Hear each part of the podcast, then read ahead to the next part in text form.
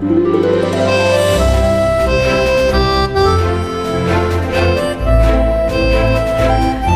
tal está? Muy buenas tardes, feliz año nuevo. ¿Qué tal está pasando la Navidad? ¿En familia o en la cama? Dicen, dicen los rastreos que los casos de COVID en mayores de 60 años han subido más de un 27% con tanto beso navideño y los de la gripe casi un 85%. Datos que tienen la relevancia justa porque aquí la verdad es que nos ponemos malos todos, pero solamente cuentan los que tienen más de 60 años, que es una forma de taparse un ojo para no ver que andamos con un festival de virus y que por menos de esto nos encerraron en casa, que aquí el que más o el que menos, pues mira, la inmunidad la ha perdido hace casi tanto como la virginidad. Pero descuide que todo, todo es susceptible de empeorar y lo hará cuando se apaguen las luces, nos veamos más gorda la tripa y más delgada la cuenta. Vamos que para la semana que viene se prevé el pico gordo de la gripe y las visitas masivas a los centros de salud cuando no tengamos tantas cosas divertidas que hacer y tanto abrazo que dar al que eh, no le veíamos el peligro pero ya verá como si de nuevo veremos el peligro de viajar en autobús, en tren, en avión. Mire, lo de viajar en avión Sí, lo tienen a ver los sindicatos de Iberia y esta tarde desconvoca la huelga del 5, 6, 7 y 8 de enero. Ya estamos en el 24, un año como muy de ciencia ficción, de aquellas películas que veíamos en los 90 y que poco tienen que ver con el que eh, tenemos en ciernes. Vamos que aquí aún no hay coches volando por las ciudades, ni vamos vestidos de hojalata, aunque pasitos se van dando. Hay coches sin etiqueta que desde hace tres días no pueden circular ya sabe, por ciertas zonas de Madrid, y hay terrazas que en horas han desaparecido de las plazas de aparcamiento. Niños que se han hecho famosos como todos los años solamente por nacer, pero hacerlo en las primeras horas del calendario. Por cierto, que el de hoy ha sido noticia por nacer al ladito de la gasolinera de Méndez Álvaro. Y luego están los impuestos que también han nacido y los que irán pariendo como los neonatos. Bueno, tenemos la primera alerta amarilla en el retiro de 2024 hemos tenido. Se activó a las 3 de la mañana y hasta las 12, hace 20 minutos, para desgracia de los que habían decidido esta mañana empezar a hacer el deporte del propósito de Año Nuevo en las instalaciones del Retiro y los ocho grandes parques, que las han encontrado balizadas, al igual que la zona de juegos infantiles, que a las 3 de la mañana, como se puede imaginar, tenían un ambientazo. Bueno, por cierto, en un parque, en el de las Cruces de Carabanchel, supuestamente, ocho jóvenes abusaron sexualmente de otro el día de Año Nuevo Ahora con Oscar Plaza le contamos lo que sabemos. Pero eh, aún anda la policía investigando el caso, al igual que lleva haciendo con lo de esa protesta en Ferraz apaleando un muñeco de Sánchez en la Nochevieja, que para algunos, por la imitación, es delito de odio, pero si no se hubiera simulado ser, bueno, pues esta persona y en cambio otra, en fin, el caso es que hoy están los agentes tomando declaración al que convocó la protesta. Esta no se crea, esta también es una forma de tomar declaración porque cuando a los Reyes Magos les da por hacerle a uno el tercer grado, son señores peores que la Gestapo. Desde ayer y hasta el día 5 hay un servicio especial del 012 para que los niños olvidadizos y algún que otro bromista conecte con los Reyes Magos por videollamada para hacerles saber que la carta que les mandó se los olvidó incluir por vaya usted a saber. De 10 de la mañana a 10 de la noche un paje real de la monarquía tricefálica está en la casa de postas de la plaza de Pontejos cogiendo el teléfono hasta el día de la cabalgata que me dirá usted. ¿Cuál? Pues la del 5 por la tarde, pero claro, es que hay tantas. Hoy empieza la primera a las 5 de la tarde Chamartín, luego a las 5 y media otra en las tablas. Mañana, día jueves 4, eh, hay cabalgata en Carabanchel, Ciudad Lineal, de nuevo Foncarral, de, eh, Foncarral el Pardo en Monte Carmelo, en Moncloa, Aravaca, en Moratalaz, San Blas, Canillejas, en Tetuán, Usera y Villa de Vallecas, todas prácticamente a la misma hora. Y el día 5, Madrid, Barajas, Hortaleza, Latina, Puente de Vallecas, Vicálvaro y Villaverde. Mire, mucho soportan los niños y la imaginación en el argumentario de los padres para que a los pobres, a los pobres no les explote la cabeza con tanto monarca por las calles al mismo tiempo. Hablando de calles. Todos, todos los 399 músicos callejeros que presentaron su solicitud al Ayuntamiento de Madrid van a poder deleitarnos, en el mejor de los casos, con sus voces e instrumentos, dado que no se ha cubierto el cupo de los 500 y sin examen capacitante van a poder ejercer su arte en las calles siempre y cuando pues no lleven altavoces y pregrabados y se sitúen a 75 metros de distancia entre unos y otros y sobre todo no metan berridos. Por cierto, en el rastro, la normativa dice que los artistas deberán presentarse a los comerciantes y consensuar con ellos el lugar para realizar su interpretación y no interferir en el libre tránsito de la ciudadanía ni impedir el normal ejercicio de la actividad profesional de estos vendedores. Además, el músico, fíjese, será responsable de las aglomeraciones que genere su actuación, procurando que la ocupación de la vía sea la mínima posible y deberá dejar un espacio de tiempo entre pase y pase de cada interpretación para permitir el tránsito de los peatones. Son las 12 y 28 y tenemos que hablar de lo nuestro. Más de uno Madrid. Pepa Gea. Irene Calderón en la producción y Nacho García en la realización técnica. Hablamos de Madrid y empezamos como siempre por el tráfico. Para encontrar el mejor camino de vuelta a casa, escucha este espacio. Y para encontrarlo mejor, revisa tu visión en Óptica Roma. Óptica Roma, tus ópticas de Madrid te ofrecen el tráfico. Tráfico por las calles de la capital y M30, centro de pantallas del Ayuntamiento. Charo Alcázar, feliz año, buenas tardes. ¿Qué tal? Muy buenas tardes, feliz año, Pepa, ¿cómo estás? Yo muy bien, ¿cómo se presenta el tuyo? Bueno, yo creo que también bien, ¿no? ¿Para qué vamos a ser pesimistas? Hombre, claro, primero hay que pensar bien y luego ya, ya, ya vendrán, ¿eh? los disgustos ya vendrán. Ya, por sí solos. Esto es como siempre cuando dice, cuando amanece un día maravilloso y dices, a ver cómo viene alguien y lo fastidia. Pues esto es lo mismo. Eh, pues sí. Bueno, pues mira, precisamente eh, hemos tenido una mañana muy tranquila en toda la ciudad en general, eh, pero en los últimos minutos ha ido en aumento la zona centro, especialmente el Paseo de la Castellana. Van a encontrar a esta hora del mediodía prácticamente retenciones entre la Plaza de Cuzco, Lima y el acceso a Raimundo Fernández Villaverde y la calle Orense. Esto por un lado. Por otro también hay una actuación de equipos de emergencia en la calle Río Rosas, a la altura de la Plaza de San Juan de la Cruz, dirección Argüelles, que mantiene cortados dos carriles y también se intensifica la circulación en ese tramo. En el resto de la ciudad, sin dificultades, todo muy poquito tráfico en todo el recorrido de la M30 y prácticamente en todas las entradas. Que te llamo dentro de un ratito, Charo. Venga, Beso. aquí estoy, un besito. Vamos a las carreteras a ver cómo está la cosa. Dirección General de Tráfico, Patricia Arriaga, buenas tardes. ¿Qué tal? Muy buenas tardes, Pepa. Pues a esta hora van a encontrar tráfico lento de entrada a Madrid, en la A4 a su paso por Pinto y también en la autovía de Extremadura, la A5 a la altura de Móstoles. Complicada también la salida en la carretera de Valencia, en la A3 en Rivas y ya en la M50 en Majada Honda en dirección a 6.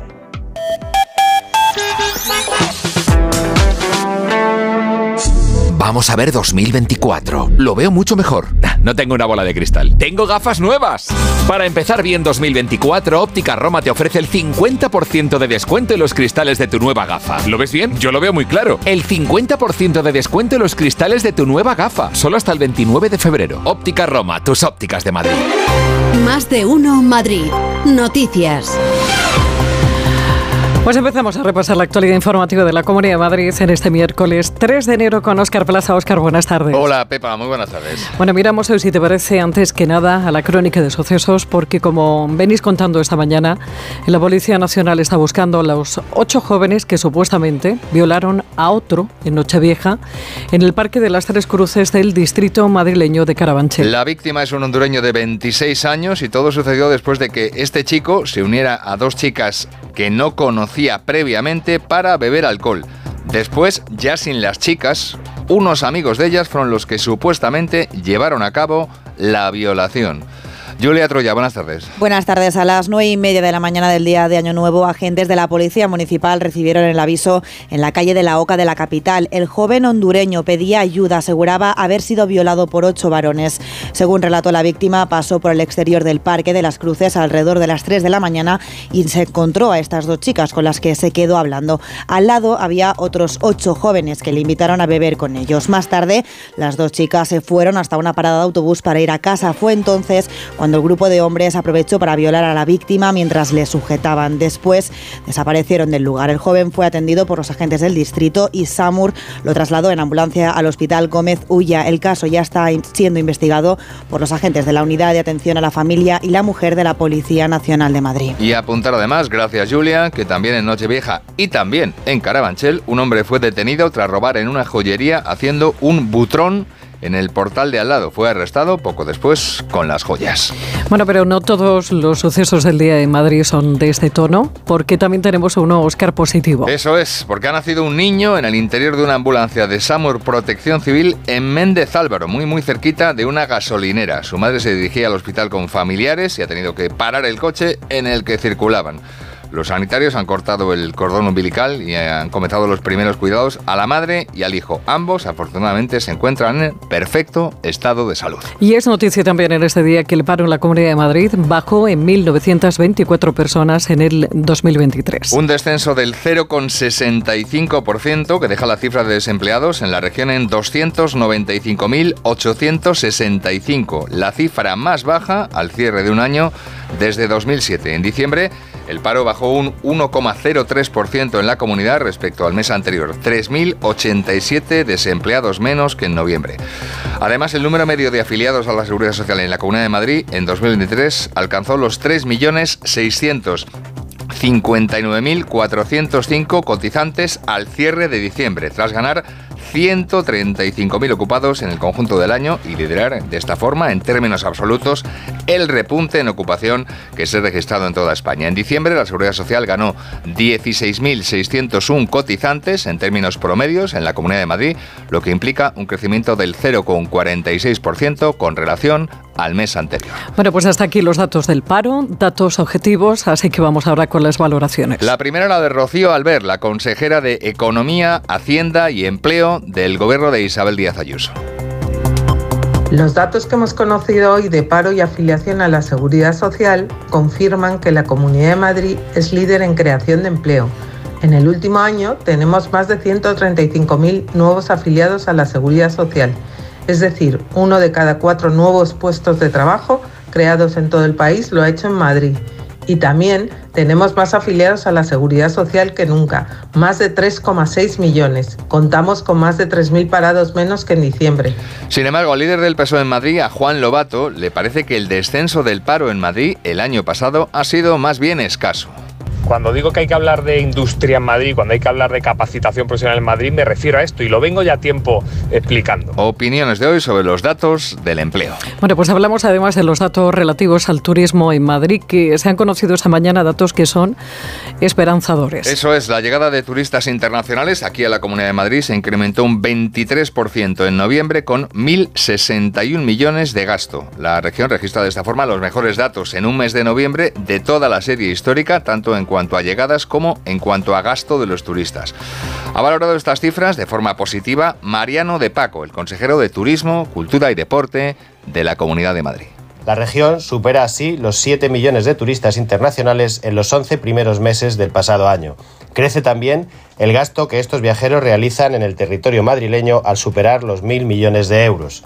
Todo ello anima al gobierno regional a seguir trabajando en la misma senda para consolidar el turismo como uno de los motores de la economía madrileña. Llegaron el mes de noviembre 666.000 turistas internacionales. Cada uno de ellos permaneció una media de 5,6 días aquí en Madrid con un gasto de 283 euros al día, 110 euros por encima de la media nacional. Bueno, y tenemos que contar además algo que no es muy alentador respecto a la gripe. Sí, porque el responsable de políticas sanitarias del Partido Popular, Antonio Zapatero, exalto calgo del Gobierno Regional de Ayuso en la Consejería de Sanidad, ha publicado hoy un mensaje en redes sociales en el que afirma que la incidencia de la gripe aquí en la Comunidad de Madrid está teniendo ya un ascenso vertical con incidencia más alta en niños de 0 a 4 años y también en mayores de 80, que son los que ingresan más en los hospitales. Me temo, concluye Zapatero, que la mayor incidencia será avanzado el mes de enero.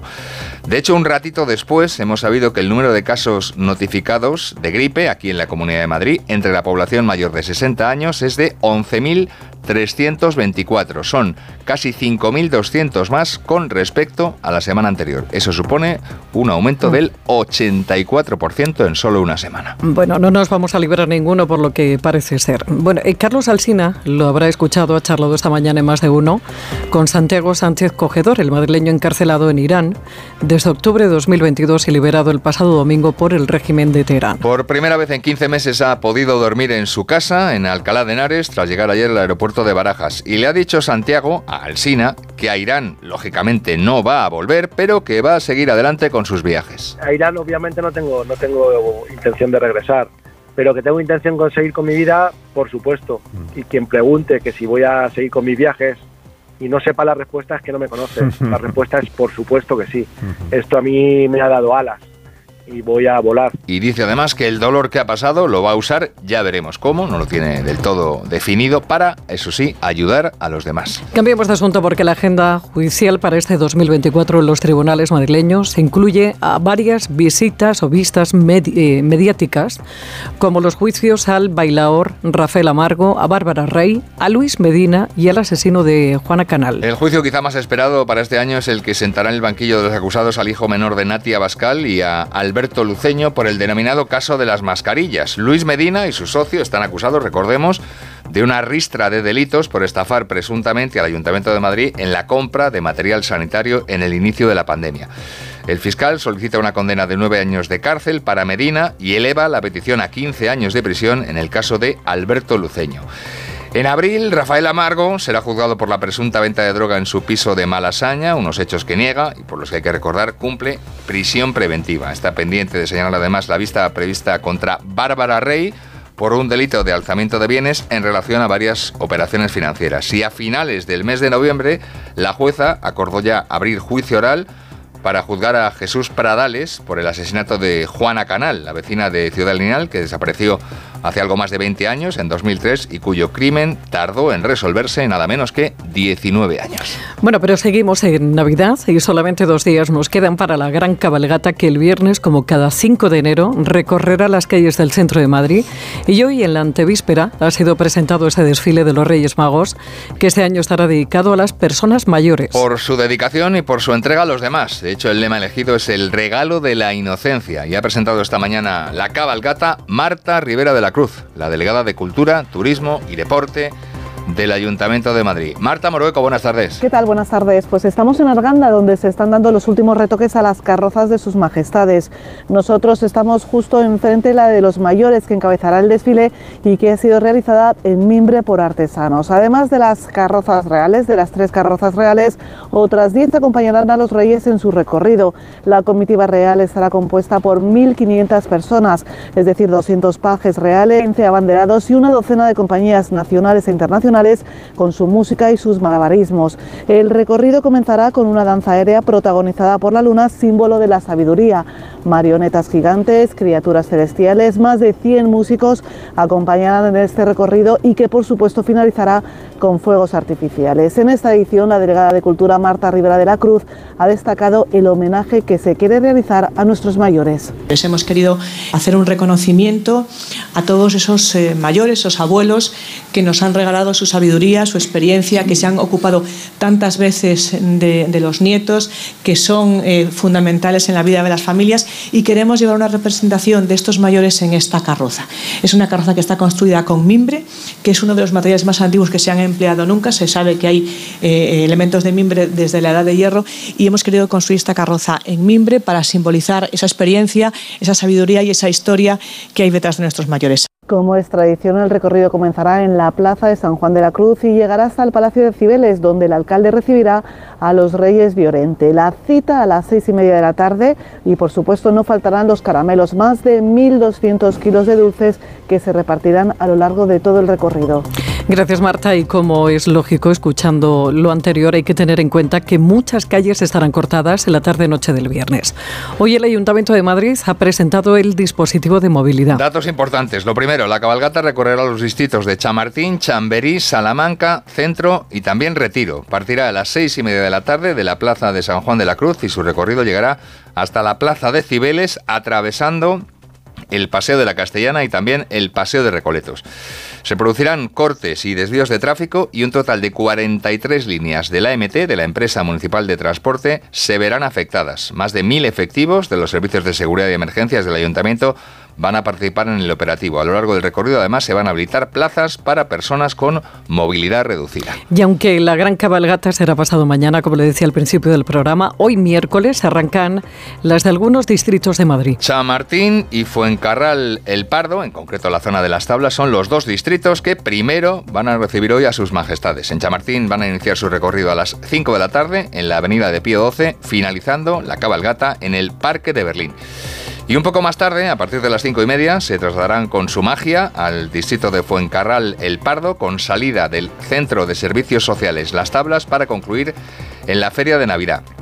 Y mañana, mañana jueves 4 de enero, tendrán lugar otras nueve cabalgatas de distritos. Las de Carabanchel, Ciudad Lineal, de nuevo Fuencarral El Pardo, esta vez en la zona de Monte Carmelo, Moncloa Aravaca, Moratalaz, San Blas Canillejas, Tetuán, Usera y Villa de Vallecas. Y acabamos contándole que la Plaza de la Constitución de Valdemoro acoge hoy una función de teatro de calle dirigida al público familiar para disfrutar del ambiente navideño. Se trata de La Granja de Pepita, obra Anda. de circo y teatro especialmente pensada para niños de entre 6 meses y 3 años de edad, en la que habrá títeres, magia, malabares, música y pompas gigantes de jabón. Mira, pues la otra Pepita te, te sugiere otra, otra historia y otro tipo de pasatiempo, pero con un libro maravilloso de- del que vamos a hablar en los próximos minutos. A las dos y media te volvemos a escuchar. Hasta mañana, Óscar. Hasta mañana, Pepa. Onda Cero, más de uno Madrid. Son esos viajes históricos, viajes en los que, bueno, solamente uno tiene que cerrar los ojos e imaginarse otra época, pero sobre todo tiene que abrirlos porque la historia está en grandes libros. Grandes libros como este que se llama Mercader en Medina, de José Enrique Colino. ¿Cómo estás, José? Buenas tardes. Buenas tardes. ¿Cómo podía retener tantos datos? Te lo estaba diciendo antes a micrófono cerrado y es asombroso en estos tiempos y sobre todo eh, cuando conforme vamos cumpliendo años, ¿verdad? Que cuesta tantísimo recordar cosas simples. Y tenéis tantos datos los, los que os gusta tanto la historia, que sabéis, eh, bueno, pues escribir eh, y sobre todo documentaros. ¿Cómo lo hacéis? Bueno, eh, yo soy un yo soy un escritor de novela histórica porque me encantaba de siempre la novela histórica. He sido un lector de novela histórica. Realmente es un- no es una cuestión de datos, es decir, existen autores que tienen una trayectoria académica porque son historiadores y porque sí que tienen una profesión profunda en el dato. Nosotros somos verdaderos investigadores, es decir, escribimos y conseguimos escribir este tipo de historias con tantos datos basados en realidades históricas, afortunadamente porque existe Internet. Efectivamente, sí. Estaremos perdidos, sí, ¿verdad? Claro, porque esta labor en un escritor convencional de hace eh, unos años era una labor mm, mm, enorme, porque era ir de archivo en archivo, de Mm. biblioteca en biblioteca, documentarse era extraordinariamente arduo. Ahora lo sigue siendo, pero lo puedes hacer desde tu casa, lo puedes hacer desde una pantalla. Y, y realmente eh, la labor de documentación es muy dura, pero realmente, al menos en mi caso, es una labor muy enriquecedora, Mm. porque tú estás repasando la historia. ¿Qué, mm, qué cuenta qué exactamente esta, esta novela? Mercader en Medina es una historia contada en primera persona de un, de un desheredado, de, de- un, de un plebeyo, de un hombre que ha ido a menos y que en, en el pueblo de Almorós, pero que quiere cambiar su destino. Y para cambiar su destino entra en contacto con mercaderes de una de Escalona, que es, un- es una zona de ducado, con, con un duque importante, escribano mayor del reino, etcétera, etcétera, y viaja a, a Medina del Campo eh, para mover lo que era fundamental en la economía entonces de, de aquellos tiempos. Era la lana, la seda, los paños, los lienzos y cómo se comercializaba con ellos, tanto a nivel interior, Mm. entre los diferentes reinos de España, como con como con el extranjero, es decir, con las importaciones y exportaciones a Portugal o a los reinos de a los reinos del norte, a los reinos de Europa, a Flandes, etcétera, etcétera. Busca cómo este hombre prospera en su vida con algunos elementos importantes de que, que a mí me han parecido vitales siempre, que son la honradez, la lealtad, la fidelidad a sus amigos, el generar un mundo de confianza con clientes y con proveedores. Eh, y todo eso dentro de una trama donde hay buenos y malos, donde, donde, hay, donde hay emociones, donde hay una cantidad enorme de personajes reales, que luego, como digo, esto es ficción, pero la mayoría de los personajes de, de la novela son reales, existieron en aquel tiempo. Estamos hablando de los tiempos en el que ya se ha descubierto América, en el que ya vienen enormes cantidades de oro, de plata de, de, las Américas, pero que aquí existen gente humilde y gente plebeya que todavía sigue estando en esa Castilla interior. Y cómo se relaciona, en este caso a través del mundo de los mercaderes, con Aragón, con los catalanes, con Valencia, con los productores granadinos, toda una trama basada fundamentalmente en el comercio, pero que nos lleva también a una situación de vida, de, hmm. cómo, se, cómo una persona prospera en la vida, eh, genera su familia, sus hijos, etcétera, etcétera, de una manera, supongo que entretenida, de asumir una historia personal. ¿Cuánto tiempo te ha llevado a escribir esta novela? Esta novela ha sido fundamentalmente han sido unos dos años prácticamente, prácticamente. Pero bueno, porque yo no soy un escritor mm, profesional. Ni claro, no, no, esa era la siguiente pregunta, como un profesional de la publicidad, eh, se convierte, o, no sé qué pesa más el historiador, la publicidad, ¿estáis ahí intermezclando? No, digamos que yo he tenido, como te decía, he sido, mm, me gusta leer y me ha gustado siempre mucho la novela histórica. Y, fundamentalmente siempre tenía una historia en la cabeza. Tengo que contar esta historia en realidad. Y, pero nunca lo hacía. El punto de inflexión en realidad fue el confinamiento en pandemia. Es cierto que con eso aprendí a, a documentarme, aprendí un proceso, pero realmente esto es una pasión de un aficionado y que y, que, y que lo haces casi para ti mismo, ¿no? Para hmm. saber que eres capaz de contar una historia y que luego si eso a los demás les entretiene, les ayuda, les divierte o les emociona, si eres capaz de emocionar, yo la mejor, el mejor, la mejor crítica que he tenido de, de este libro ha sido un lector que decía, oye, en este momento se me saltaban las lágrimas. Digo, eso es fantástico. Qué bueno. Eso es fantástico. Qué maravilla. Bueno, pues hágase con él porque además está muy bien de precio, eh, es accesible totalmente. Mercader en Medina se llama. Me gusta lo de lana, seda, paño y lienzo. Me parece precioso, porque al final es lo que, lo que el autor estaba eh, contando, ¿no? Al final es un mercadeo, es sobrevivir, es vender cosas para, para seguir vivo. Que te deseo toda la suerte, pero toda la suerte del mundo, José, que la vas a tener y que, que este no sea el segundo, que sea, bueno, nada, que este sea solamente el segundo de una larga lista de libros. José Enrique Colino. José, muchísimas gracias por haber venido. Muchas gracias a ti por esta charla tan, tan agradable.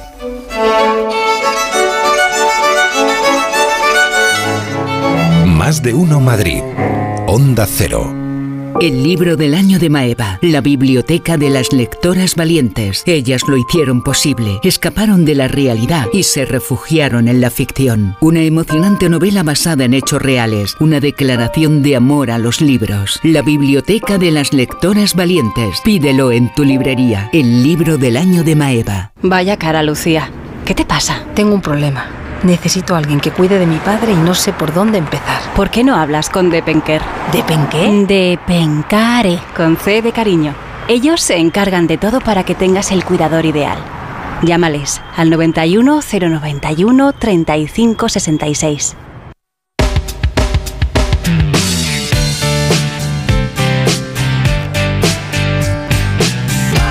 Más de uno Madrid. Onda Cero.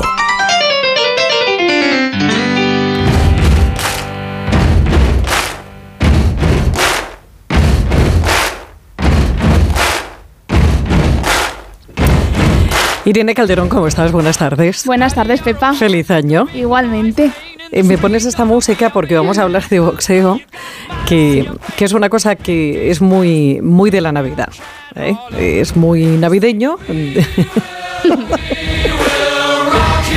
Ya verás, ya verás. Eh, Sí, bueno, atención porque este año 2024 los amantes del boxeo lo van a empezar muy bien porque este próximo domingo, día 7, cuando ya estemos viéndole la espalda a los Reyes Magos, los cines Callao se van a transformar en una especie de gran ring con la noche de reyes y reinas. A ver, ¿qué es esto, Irene?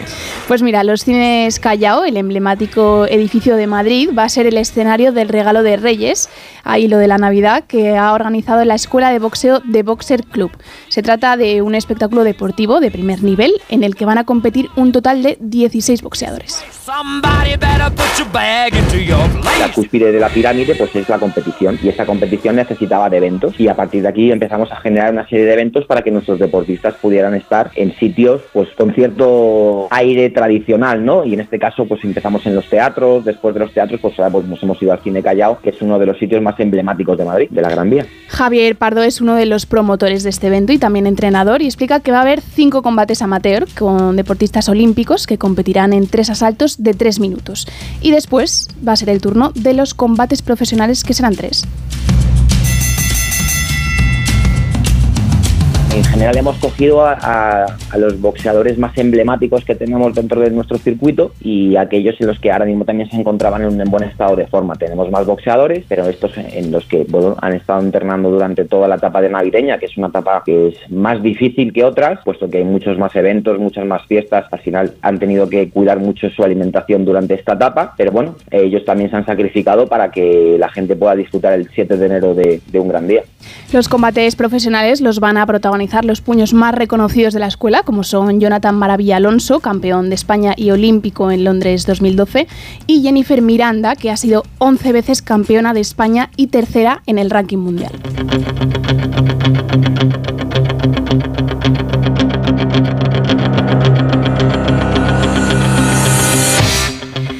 Realizan dos entrenamientos al día. Por la mañana lo dedican a un trabajo más específico, más específico físico, y por la tarde se enfocan más en la parte más técnica.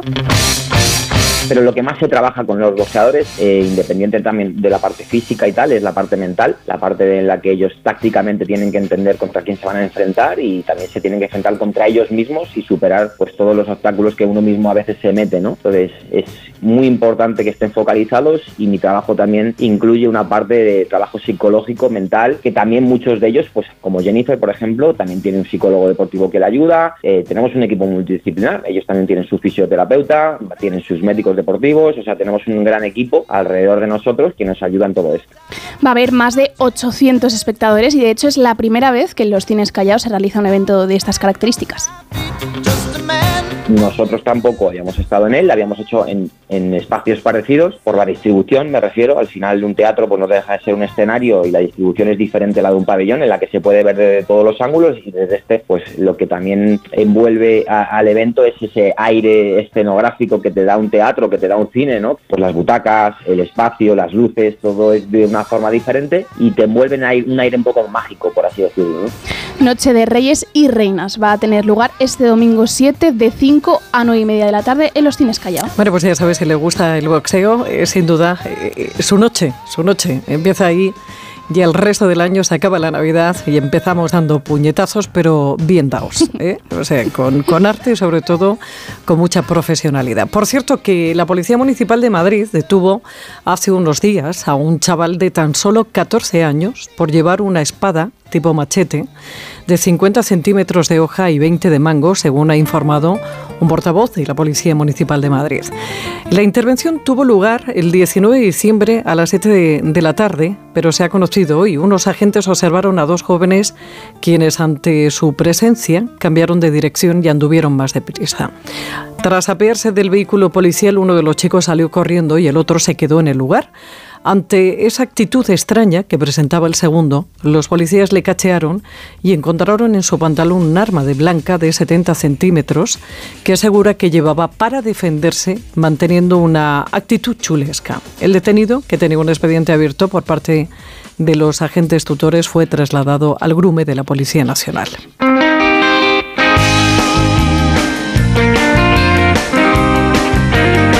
De uno Madrid. Onda Cero.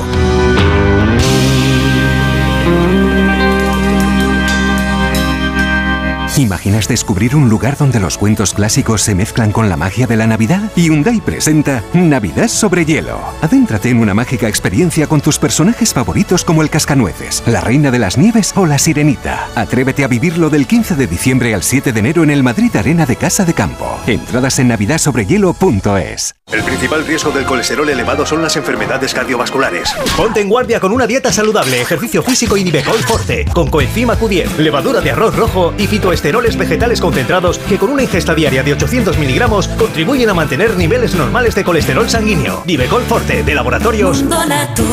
Consulta a tu farmacéutico dietista y en parafarmaciamundonatural.es. Vamos a gastarnos una cantidad obscena de dinero y queremos que nos hagan mucho la pelota. ¿Queda claro? Ay, sí, señor. Está usted en la mejor tienda y en la mejor ciudad. Si me permite decirlo, somos los más pelotas del mundo. Pretty Woman, el musical, en el Teatro EDP Gran Vía. Únete a la Pretty Locura. Entradas a la venta en gruposmedia.com. Mary Pat, Mary Kate, Mary Francis, ¡rápido! Manolo, ponme un vino. ¿Qué te pongo? ¿Un res... No, no, no sigas. Quiero un vino de Madrid, que estamos en Madrid y son excepcionales. Pues tienes razón. Marchando, un vino de Madrid. Denominación de origen Vinos de Madrid. www.vinosdemadrid.es. Son nuestros y son únicos. El principal riesgo del colesterol elevado son las enfermedades cardiovasculares. Ponte en guardia con una dieta saludable, ejercicio físico y Nivecol Forte, con coenzima Q10, levadura de arroz rojo y fitoesteroles vegetales concentrados que con una ingesta diaria de 800 miligramos contribuyen a mantener niveles normales de colesterol sanguíneo. Nivecol Forte, de laboratorios. Consulta a tu farmacéutico dietista y en parafarmaciamundonatural.es. Bienvenidos a Hollywood. Todo el que viene aquí tiene un sueño. ¿Cuál es el suyo? ¿Y el suyo? ¿Y el suyo, querida? Porque esto es Hollywood. Pretty Woman, el musical, en el Teatro EDP Gran Vía. Vive la experiencia musical del año. La Pretty Locura ha llegado. Entradas ya a la venta en gruposmedia.com. ¿Te gustan los clásicos? Como cada año vuelve el café de Navidad de Fanático by Cafés La Mexicana, el auténtico. Un café intenso y sorprendente que nos inunda con su aroma de Navidad. Una combinación secreta de los mejores granos del mundo tostados de manera artesanal. Encuéntralo en tu tienda de La Mexicana o en lamexicana.es y recíbelo en casa en 24 horas. Más de uno Madrid.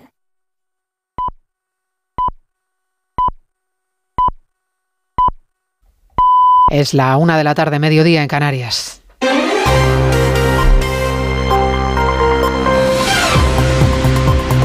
Noticias en Onda Cero. Buenas tardes, les avanzamos a esta hora algunos de los asuntos de los que hablaremos con detalle a partir de las 2 en Noticias Mediodía, empezando por el buen dato del paro que hemos conocido hoy, baja en 130.197 personas. En diciembre la cifra de desocupados se sitúa por debajo de los 3 millones, 2.700.000 personas, la más baja desde 2007. Ha sido un diciembre menos bueno que los anteriores en todo caso y el Ministerio sigue sin contar cuántos fijos discontinuos hay inactivos. Margarita Zavala. Sí, el Gobierno se resiste a dar la cifra de cuántos contratos fijos discontinuos inactivos hay en números, se limita a dar los de fijos discontinuos en general y lo hace ofreciendo el porcentaje. Insisto, sabemos cuáles son los fijos discontinuos, constituyen el 3% según la EPA, el 5% aproximadamente o el 6% según la afiliación, por lo tanto, es un dato lo suficientemente contrastado. El secretario de Estado de Trabajo asegura que estos contratos apenas han subido en el último año y que la inmensa mayoría de los que se han firmado son contratos indefinidos a tiempo completo, lo que permite calificar, según Pérez Rey, a 2023 como un año brillante para el empleo. El plazo termina a las 6 de la tarde y el Partido Popular va a registrar a lo largo del día, antes de esa hora, una enmienda a la totalidad a la ley de amnistía con texto alternativo que explicará en apenas media hora el portavoz parlamentario Miguel Tellado. Esta mañana en Espejo Público ha defendido que se trata de proteger al país de las amenazas independentistas. Esta enmienda a la totalidad es más pertinente que nunca, porque desde luego protegería al Estado de aquellos que quieren atentar contra él, protegería nuestro orden constitucional de aquellos que quieren subvertir el orden constitucional de nuestro país. Las enmiendas a la totalidad no saldrán adelante porque hay una mayoría de grupos en el Parlamento, el PSOE y sus socios independentistas, que respaldan la amnistía. A partir de las dos les contaremos la encuesta de Celeste Tel para Onda Cero que confirma la tendencia de sondeos. El Partido Popular podría gobernar con mayoría absoluta con Vox si hoy hubiera elecciones. En junio hay europeas. Se presenta el nuevo partido de izquierdas, Izquierda Española, que ha registrado Guillermo del Valle, el fundador de una nueva formación política que pretende aglutinar el voto de partidos desaparecidos como Ciudadanos o UPyD y que reivindica otra forma de hacer política alejada de los acuerdos que han llevado al PSOE a pactar con los independentistas. Se lo contaba a Alsina esta mañana. Esa es la gran anomalía española, el nacionalismo identitario, étnico, el nacionalismo más reaccionario aquí en España, no solo sirve para formar gobiernos presuntamente progresistas, sino que quien no pase por el aro del nacionalismo no puede ser de izquierdas. Y hombre, eso es una anomalía inaceptable que no, que no toleramos, vamos. Nos fijaremos también en Noticias Mediodía en el colapso que están viviendo en los últimos días en muchos centros de salud por el alud de personas aquejadas por virus respiratorios como gripe o COVID. La directora general de Salud Pública, Elena Andradas, ha explicado que este año se ha adelantado el pico de casos de gripe y aconseja en algunos casos volver a recurrir a las mascarillas. Vamos a proteger a nuestros mayores, a los que tienen más de 75 años, siempre que acudan a los sitios concurridos. Por eso recomendamos la utilización de mascarilla en estas personas mayores siempre que acudan a fiestas, a reuniones familiares, vayan al supermercado o utilicen el transporte público. La directora general de Salud Pública de la Comunidad de Madrid. Y además les contaremos la muerte del número 2 de Hamas en el Líbano a manos del ejército de Israel, que ya tiene consecuencias Egipto acaba de anunciar que congela su papel como mediador con las facciones palestinas para buscar una salida al conflicto en la franja de Gaza. En las últimas 24 horas, al menos 128 palestinos han muerto y 261 han resultado heridos por los ataques del ejército israelí en la franja bajo control de Hamas. De todo ello hablaremos a partir de las 2 cuando resumamos la actualidad de este miércoles 3 de enero. María Hernández, a las 2, Noticias Mediodía.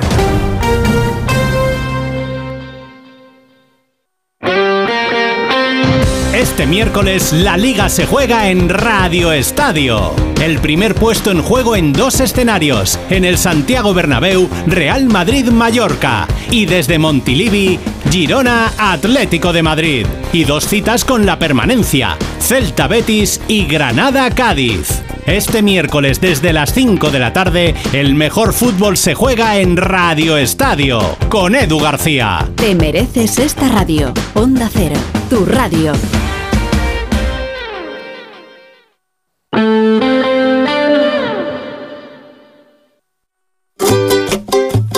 Más de uno Madrid.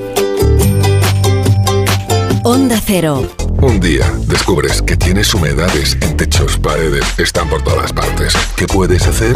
Llama a Murprotec. Llama al 930 1130 o entra en murprotec.es. Si con las humedades te las tienes que ver, ¿qué puedes hacer? Llama a Murprotec. 930 1130. Murprotec. Cuidando tu hogar, cuidamos de ti.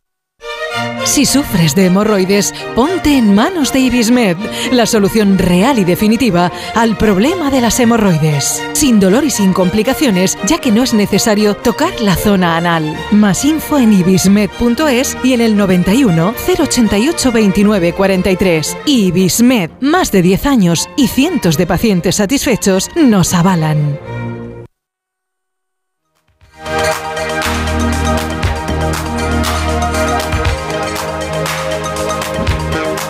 Pues aquí estamos de vuelta, cuando pasan cinco minutos de la una de la tarde mirando al cielo, que el día... uf, madre mía, qué día más feo hemos tenido. ¿Borrascas qué es? ¿Qué te pasa? ¿Cómo que feo? Pero cómo... Vamos a ver, yo vengo de agosto. Bajo Sí, del avión no, y me sí, encuentro un frío terrible. Pero es que esta mañana ya. cuando eh, vengo para la radio, una lluvia. Claro, claro, bueno. ¿Y, y eso es malo? ¿Tú crees que eso es una No, mala no, no, sí, teniendo en cuenta lo que usted Eh. siempre dice, que si la sequía, que si esto y tal, tenemos que bendecir Claro, cada una de esas gotas que cae en Madrid, pero, pero el choque ha sido uf, demasiado Sí, duro. claro, es que, es que claro, eh, usted viene de, de esas De aguas agosto. del Caribe tan maravillosas, claro, de, de- de meter el culito ahí en, en la agüita eh, maravillosa y claro, llega a, a Madrid y se encuentra con la niebla de primeras horas y después de que se pone a llover, yo cuando esta mañana a las 7 y 35 minutos exactamente caía la primera gotica en el canelón de casa, mira, he dado un brinco, he tenido, un- me ha entrado una satisfacción de decir, mira, las primeras lluvias en la capital de España en este 2024. Alguno habrá dicho, este hombre ha perdido ya literalmente la cabeza porque celebra que llueva. Y, hay que hacerlo, hay que hacerlo, Pepa. Esas eh, lluvias que ya han parado a estas horas de la, de la tarde. Y la verdad es que, bueno, no van a ser las únicas, ¿eh? porque para mañana voy a volver a poner otra, otra tanda de tormentas importantes, ¿eh? Hasta las 5 o 6 eh, aproximadamente. Pero déjame que te cuente las cosas como a mí me gusta, con calma y desde el principio. Nos hemos cargado literalmente las heladas. Eh, usted eh, se quejaba de la temperatura y de las lluvias de primeras horas, pero es que hemos pasado de un arranque de semana, de un primer día laboral ayer, eh, donde tuvimos 3 graditos en la capital a pasar de los 8 de mínima esta mañana. Es decir, eh, era una mañana suave, una Mm. mañana... Sí, eh, sí, eso, eso sí es verdad. y una eh, eh, mañana muy agradable. Y después, en las horas centrales eh, del día, hemos tenido la, o vamos a tener la suerte de tener una temperatura. Yo acabo de llegar de la calle hace unos minutos tan solo y te puedo garantizar que hoy sobra hasta la cazadora. Con un chalequillo eh, se está por Madrid tranquilamente y no hace falta ni bufanda, ni guantes, ni absolutamente nada. Estas lluvias que han provocado que el paso del frente ha deshecho esas nieblas matutinas que nos venían acompañando en las últimas horas. Aunque eso sí, no debemos bajar la guardia porque atención, porque esta tarde esas nieblas pueden volver a aparecer y a comparecer eh, en la capital de España y sobre todo en el sur de la región. eh. Habrá que estar muy pendientes de ella. Sabes que estos días, eh, Pepa, en los barrios, los Reyes Magos de Oriente, que ya están por aquí y que voy a tener mañana una reunión muy importante con ellos, que te daré cuenta qué son las cosas que voy a hablar. eh, entre los eh, temas eh, importantes está la cabalgata del día 5, de ver qué tiempo ponemos, etcétera, etcétera. Pero cuidadito, Borrascas, que ya esta tarde empiezan algunas, ¿eh? Claro, eso le iba a decir, eso iba a decir. Yo tengo hoy la cabalgata de mi barrio, ¿eh? la cabalgata de, de Chamartín, que va a arrancar a las 5 en punto de la tarde, que va a ir por todo, por todo, eh, por todo este querido barrio, por toda la plaza de Berlín, eh, por el parque de Berlín, que va a ir por Lope de Hoyos. Y, claro, es- estoy muy pendiente de hacer algunas eh, gestiones con los pajes para intentar despejar algunas nubes que quedan, esa pequeña amenaza de lluvia y de precipitación y que esa cabalgata que con tanto cariño y esmero, eh, bueno, preparan los comerciantes de, de la zona eh, junto eh, al- a la gente del barrio de Chamartín se pueda celebrar con un tiempo estable y que los niños puedan disfrutar después de la Pero no, chocolatada. pero, o sea ¿eh? que sí que se va, no va a haber lluvia entonces. No, no, no. Vale. Aunque la Y las de lluvia, mañana, que mañana serán lluvia. también a partir de las 5, 5 y media, ¿tendrán lluvia? Pues, hay- pues mira, eh, hay amenaza de alguna tormenta, pero esa tormenta eh, que está hasta las 6 de la tarde, voy a ver si la puedo despejar un poquito antes para que también esas cabalgatas, eh, lógicamente, puedan salir sin ningún tipo de problemas. Y el viernes, el viernes, Pepa, cuando los pequeños de la casa ya se levanten ilusionados, claro, van a ver llover a primeras horas y se van a asustar a decir, a ver si los Reyes Magos de, de Oriente no van a poder venir y se van a mojar y se van a echar atrás. Que no se preocupen, porque aquí tienen al Borrascas, aquí tienen al Señor de los cielos, eh, que estoy convencido, Pepa, que esas lluvias las vamos a quitar y aunque tendremos un poquito de frío, que ya es también tradición y tendremos que ir un poquito abrigados a la calle, porque a los niños nos gusta salir a la calle con il- ilusión y abrigados, no nos van, no nos y vamos a poder eh, recibir a sus majestades como merecen, con una ciudad engalanada y sin precipitaciones. Mire, majestad, yo pedía un casco espacial, un tubo lanzarrayos, un submarino polar y una bici. Bueno, está haciendo todos los años, pero nunca viene. Ya seré bueno que no estropearé el ascensor ni los timbres. Dile que ¿Qué han sido buenos? A mí me encanta lo de no, si ha sido bueno. dices tú, qué, qué, cortita es la memoria de un niño y qué grande es la de un padre. Y dices, bueno, bueno o buena. Por cierto, que, que, llega esta noche la primera lluvia de estrellas de 2024. La faena es que cuando esté más activa, esta lluvia de estrellas, bueno, va a ser ya las 10 de la mañana de mañana y no se va a ver mucho.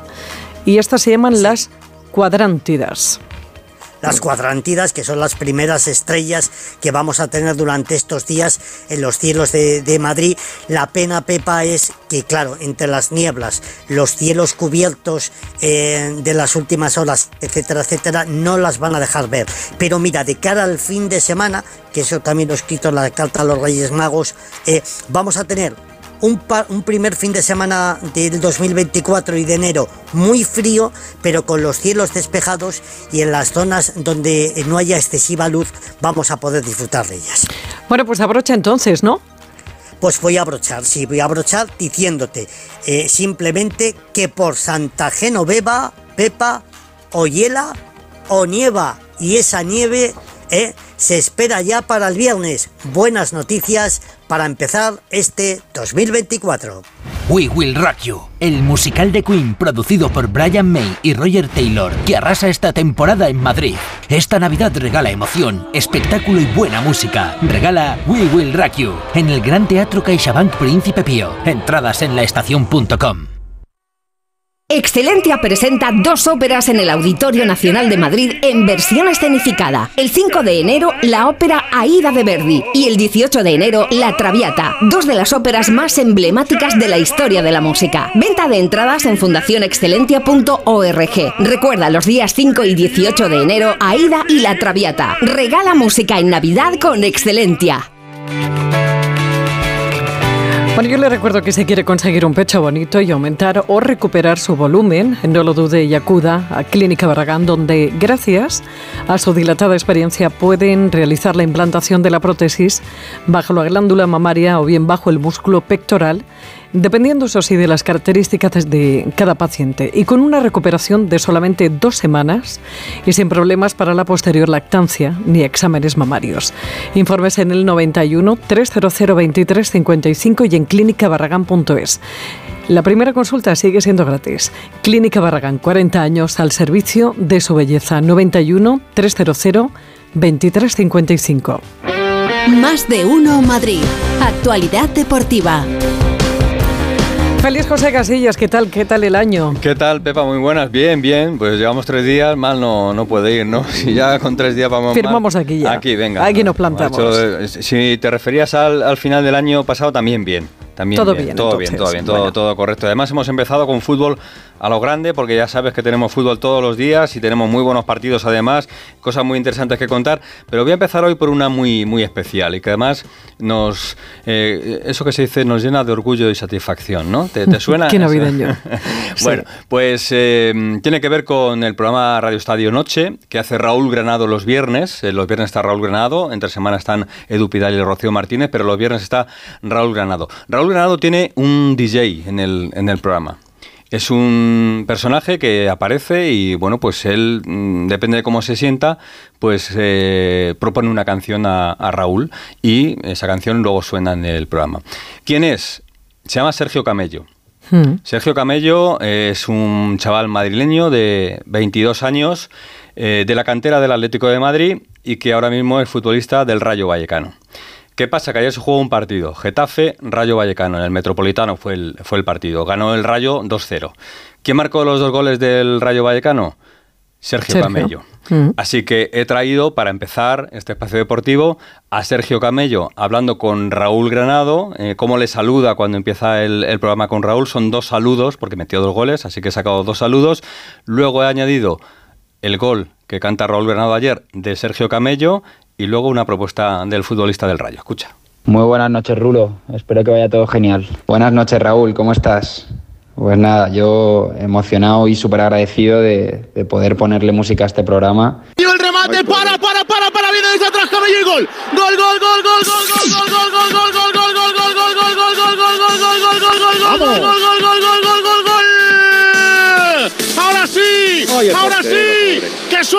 música, que llega el DJ.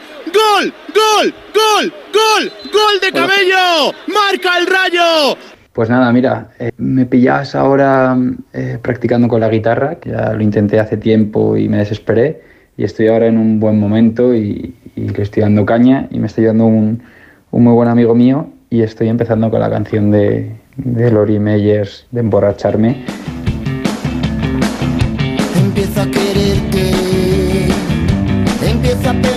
Bonita la historia, ¿eh? Menos mal que la has explicado antes, porque si no ahora mismo me estaría explotando la cabeza, no Claro. entendería absolutamente nada y aún así me ha costado. ¿eh? Eh, pues Sergio Camello eh, pone la música y ayer Raúl Granado le puso la música puso, de gol a, ah. a Sergio Camello. Y esta es la- una de las propuestas que hace habitualmente porque todos los viernes por la noche Sergio Camello entra con Raúl Granado y le dice, hola Rulo, ¿qué tal? ¿Cómo estás? Hoy me apetece que escuchemos esta música porque la hemos escuchado en el calentamiento del Rayo Vallecano, porque está sonando ahora mismo en el vestuario, porque es una música que a mí me apetece y hoy estoy feliz porque he marcado dos goles y hay que dar la, la música. Es un chico que se expresa bastante bien y bastante eh, contundente porque llevaba tiempo sin marcar goles, de hecho en la liga no había marcado todavía, ayer marcó dos goles y fíjate cómo respondía cuando le preguntaban a pie de campo qué le había dicho el entrenador después de tanta sequía goleadora. Me ha dicho que, que ya era hora, o sea, que he sido un cabrón todo este tiempo. Él ha confiado en todo momento, no llegaba, pero, pero joder, eh, es lo que te decía, si es que al final es el vestuario que tenemos. O sea, cuando un tío no está metiendo goles y el mister sigue confiando en ti, es que cómo no le voy a dar las gracias. Entonces, es que contento con mis compañeros, contento con, con el rayo que, que siempre ha confiado en mí y, y contento conmigo mismo que, joder, he trabajado y también me lo merezco. Getafe 0 Rayo 2 con los dos goles de Sergio Camello. Luego hablamos más cositas, en este caso del Getafe que ha dejado alguna que otra cosa pendiente y vamos a hablar de idiomas, ¿eh? ya te lo aviso. ¿eh? Así que prepárate, prepárate. 5 de la tarde hoy tenemos Radio Estadio, tenemos un Granada Cádiz, tenemos un Celta Betis y luego lo que más nos interesa, a las 7 y cuarto Real Madrid Mallorca y a las 9 y media Girona Atlético de Madrid.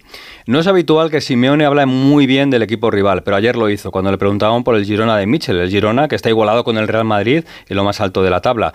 Pero tengo que decir que no me gustó el siguiente mensaje de Diego Pablo Simeone. Ahora a ver si Jano nos cuenta alguna cosita más, porque entiendo que ayer cuando le preguntaron a Simeone sobre el Girona, se fijó un poquito más en lo de detrás que en lo de delante. Yo creo que el Atleti tiene que mirar más para arriba que para atrás, entiendo, pero Simeone lo explica. Bueno, nosotros siempre miramos primero para abajo, de perseguidores también en búsqueda de los puestos de Champions, luego miramos para los que tenemos por delante. Y bueno, y la posición del Girona que ocupará sin ninguna duda uno de los cuatro lugares con las posibilidades de entrar en Champions, o sea que el entrar en Champions ya va a ser complejo, O sea, que el Atleti no está mirando para el Madrid ni para el Girona, que están un poquito por arriba, sino que está más preocupado de lo que viene por detrás. Yo creo que el mensaje del Atlético de Madrid debería ser mirar más para arriba, entiendo. Pero bueno, que nos lo explica Alejandro Mori, que va camino de Girona, porque tienen partido esta noche, nueve y media, en el Radio Estadio. ¿Qué tal, Jano? Buenas tardes. Hola Félix, ¿qué tal? Buenas tardes. Bueno, ya sabéis que Simeone es eh, muy desconfiado, lo primero, por naturaleza, y lo segundo, muy pragmático. Bueno, yo estoy de acuerdo contigo y yo creo que hoy es un match ball para el Atlético de Madrid. Es el segundo de la temporada. El primero fue, recordaréis ahí, por el mes de octubre, cuando consiguió la victoria ante el Real Madrid, que si hubiera perdido se hubiera puesto a 11 puntos. Es verdad que con un partido menos, pero hubiera sido mucha distancia. Y hoy pasa lo mismo. Si hoy el Atlético de Madrid eh, pierde en Montilivi, se va a poner a 10 puntos de la cabeza, prácticamente algo irremontable y que diría adiós a la posibilidad de conseguir el título de liga. Así que el partido de hoy cobra una, una importancia especial eh, y hay que ganar. No vale otro resultado para Atlético Madrid, es muy complicado, pero hay que intentarlo. Es verdad que el Atlético no está bien a domicilio, ha perdido cuatro partidos fuera, está muy fuerte en casa, pero hoy, insisto, es una reválida absoluta. Yo creo que por eso Simeone hablaba ayer en esos eh, términos. Por cierto, eh, un Atlético Madrid que ya se encuentra en Girona con 21 jugadores en la convocatoria.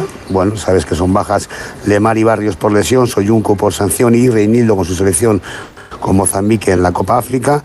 Ha incluido en la lista a un defensa, a Marco.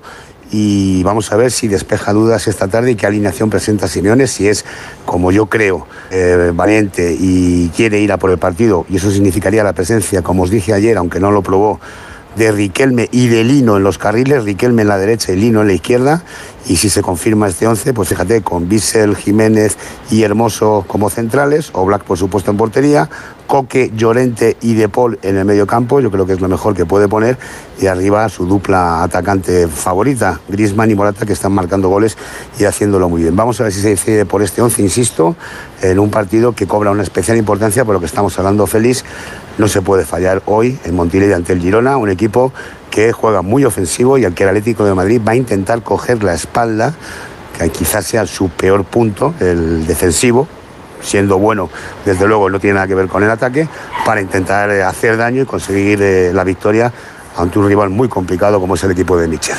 Gracias, Jano, y buen viaje. ¿eh? Besito. Un abrazo a todos. Hasta luego. Adiós, adiós. El pobre. Jano está con la garganta, estamos todos fastidiados. Y además por teléfono se notaba mucho más, Mucho ¿verdad? más, sí. Bueno, pues Hugo Condés y Alejandro Mori. El que tiene que chillar más es Hugo Condés, que tiene que cantar los goles. ¿eh? Y Jano puede estar un poquito más tranquilo, pero tenemos ese partido a partir de las nueve y media. Y luego a las siete y cuarto, luego no, antes, a las siete y cuarto, el Real Madrid contra el Mallorca, en el Estadio Santiago Bernabéu. Bueno, se habla mucho de, y escuchábamos ayer hasta ahora a Carlo Ancelotti, el técnico renovado por el Real Madrid, ¿te acuerdas? Que dejábamos pendiente lo de la historia Sí. de Brasil, tal. No, pues ayer confirmó que hubo contacto con Brasil, pero que él se queda en el Real Madrid porque se anunció durante el final de año que va a continuar en el Real Madrid dos años más. Y a Aguirre que es muy especial también, que fue técnico del Atlético de Madrid y que ahora está en el Mallorca, el mexicano, pues le gusta esto de que haya renovado Ancelotti, lo dice así de claro, mira.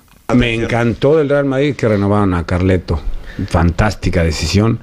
Creo que es un técnico que le da prestigio a la liga. Creo que es un extraordinario entrenador, excelente ser humano.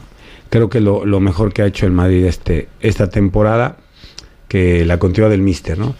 Casi casi un título, ¿eh? lo de la renovación de Carlo Ancelotti. Bueno, hoy llueve en Madrid, ¿no? Sí, sí, bueno, estaba Claro. lloviendo. No sé ahora. ¿Tú has salido hace Yo- yo poco? cuando- no, no, hace bastante. Claro, es que llevamos aquí metidos no sé cuántas una- horas. unas horitas que llevamos aquí. No, lo digo porque en, en el Bernabéu creo que no se van a mojar.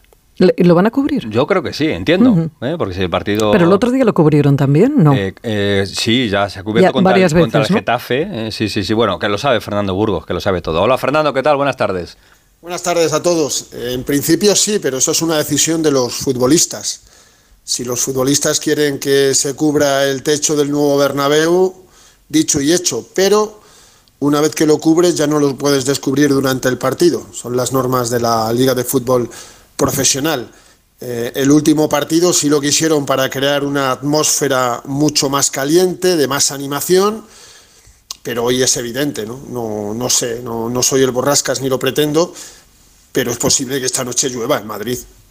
Ahora donde estoy yo, Decía que a partir de las 5 de la tarde va a dejar de llover, eso ha dicho. Ah, va, que va a dejar. Bueno, Sí. pues si entonces a las 7 y cuarto es a partir de las 5. Bueno, lo normal es que eh, se cubra el, el techo, que crea un ambiente maravilloso.